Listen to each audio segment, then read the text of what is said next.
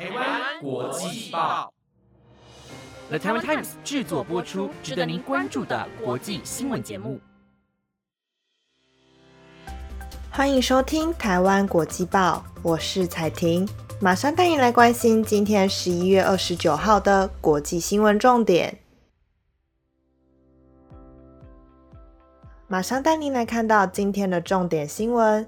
今天的新闻内容有：美国最大网购日业绩判一百一十六亿，以及才开四天的上海迪士尼再度闭园，还有四十年首见夏威夷的火山爆发。如果你对以上的新闻内容有兴趣的话，那就跟我一起听下去吧。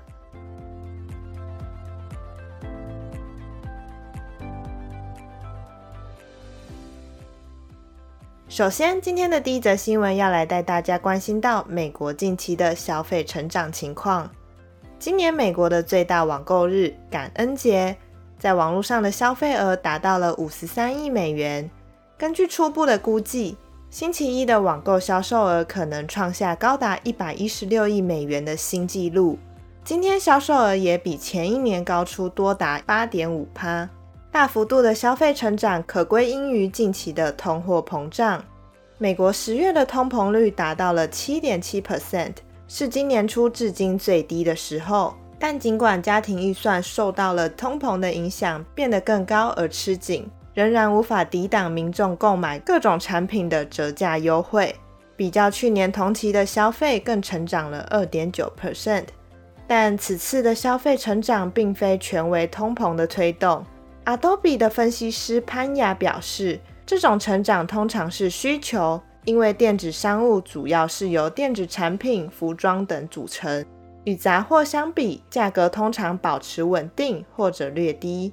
这次的机会也借机让许多零售业者推出优惠方案及折扣来吸引更多消费者。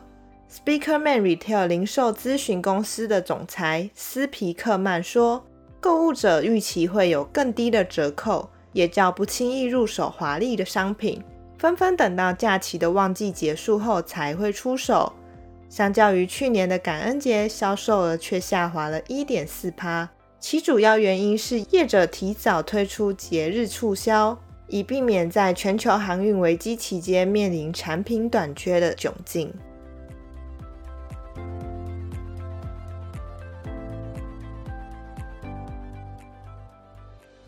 今天的第二则新闻带您持续关心乌俄战争带来的影响。从今年二月开始，俄罗斯入侵乌克兰以来，美国军方持续积极的供应乌克兰防御武器，使得乌克兰可以有足够的军事能力面对战争。但美国的做法却可能会对台湾的武器供应造成严重影响。有媒体指出。美国在战争期间供应乌克兰高达数十亿美元的武器。针对乌克兰的武力需求，美国总是第一时间做回应。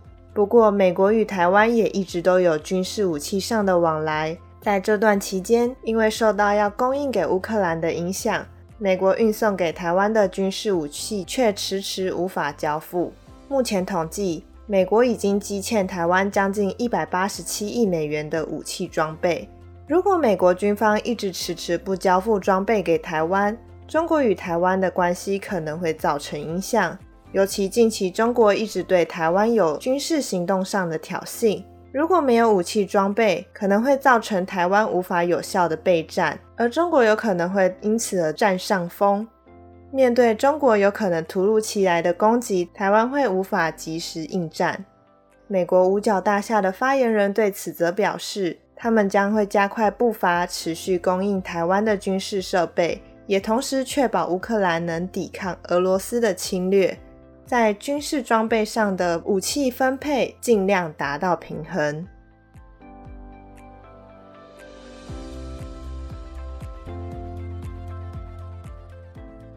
下一则新闻带您来关心中国白纸革命所带来的影响。中国这次的大型抗议活动已经持续三天三夜了，依然有大量人群挤在北京、上海等城市。而且，中国疫情前阵子才又刚爆发，中共实施极端的防疫政策的后果，可能对中国经济造成严重的冲击。根据外国媒体指出，中国于二十七号展开的白纸革命已经为中国的经济带来极大的影响。二十八号，不仅中国的油价及股市下滑，石油股价指数也逐渐下跌。而且亚洲几乎有大部分的能源都来自中国，也就是说，这次的抗疫风暴也将对亚洲的经济造成连带影响，而有重大的波动。新冠疫情爆发以来，中共一直以零确诊政策的态度来看待疫情，常常以大规模检测与封城的制度来保住零确诊病例。这样的行为不止大大影响民生经济，更损害了中国能源需求。如今，人民已经起身抗议对政策的不满，期望中国政府能以更符合人民自由以及人民需求的方式来解决疫情问题。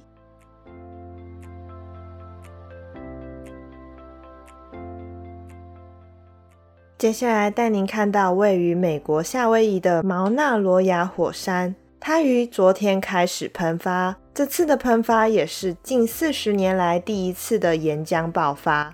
在火山喷发前，当地已经有出现许多规模不小的地震。美国当局的火山观测站已经开始向民众发出警告，借此保障人民的安全。毛纳罗亚山喷发出的岩浆带着深深的红光，将附近的地区照得火亮。夏威夷岛屿上方呈现地狱般的血红色。火山喷发出的岩浆与火山灰，更是展现大自然强劲的生命力。而目前，岩浆也持续从喷发口较脆弱的裂缝涌出，火山状况仍然不稳定。毛纳罗亚火山位于海拔四千一百九十七公尺，是构成夏威夷大岛的五座火山之一。夏威夷的火山状况一直都是科学家关注的议题，而近期因为地震次数频繁。这次的火山喷发也都有事先规划好应对方式。虽然这次的喷发对邻近社区没有造成严重的影响，但地质学家也表示要有所防备。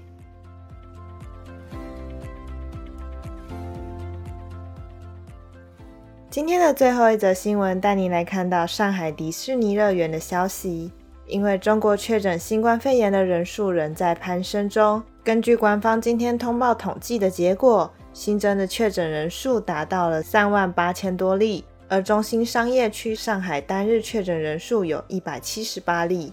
日前因为疫情宣布闭园，好不容易才重启的上海迪士尼乐园，才过了仅仅四天的时间，又在今天紧急宣布闭园，让期待前往迪士尼的粉丝们大失所望。无奈表示，手中握有的迪士尼年票有效期限又要再延后，大概这辈子都不会过期了。中国全面实施动态清零政策，各地民众的耐心几乎已经濒临崩溃。中国政府官方账号上海发布，在今天稍早公布，二十八号上海市新增的病例有二十例，无症状感染者有一百五十八例，总共有一百七十八例。为了配合疫情措施，上海迪士尼乐园在官网宣布，除了迪士尼小镇、星愿公园和两座度假区主题饭店将持续营业，园区也将从今天起暂时关闭。园方也会提供游客门票的退改服务。此外，上海东方明珠广播电视塔在昨天晚间也紧急公告，从二十九号起暂停开放。新冠肺炎疫情爆发以来，已经过去三年多的时间。上海迪士尼可以说是命运多舛，上一次在十月三十号的时候才暂时关闭，造成大批游客拔腿就跑，生怕被关在园区内。经过一个月的时间后，在十一月二十五号重启营运，没想到才开了四天，又再次公告闭园。上海迪士尼乐园表示，一旦确认营业时间，将会再次立即公告。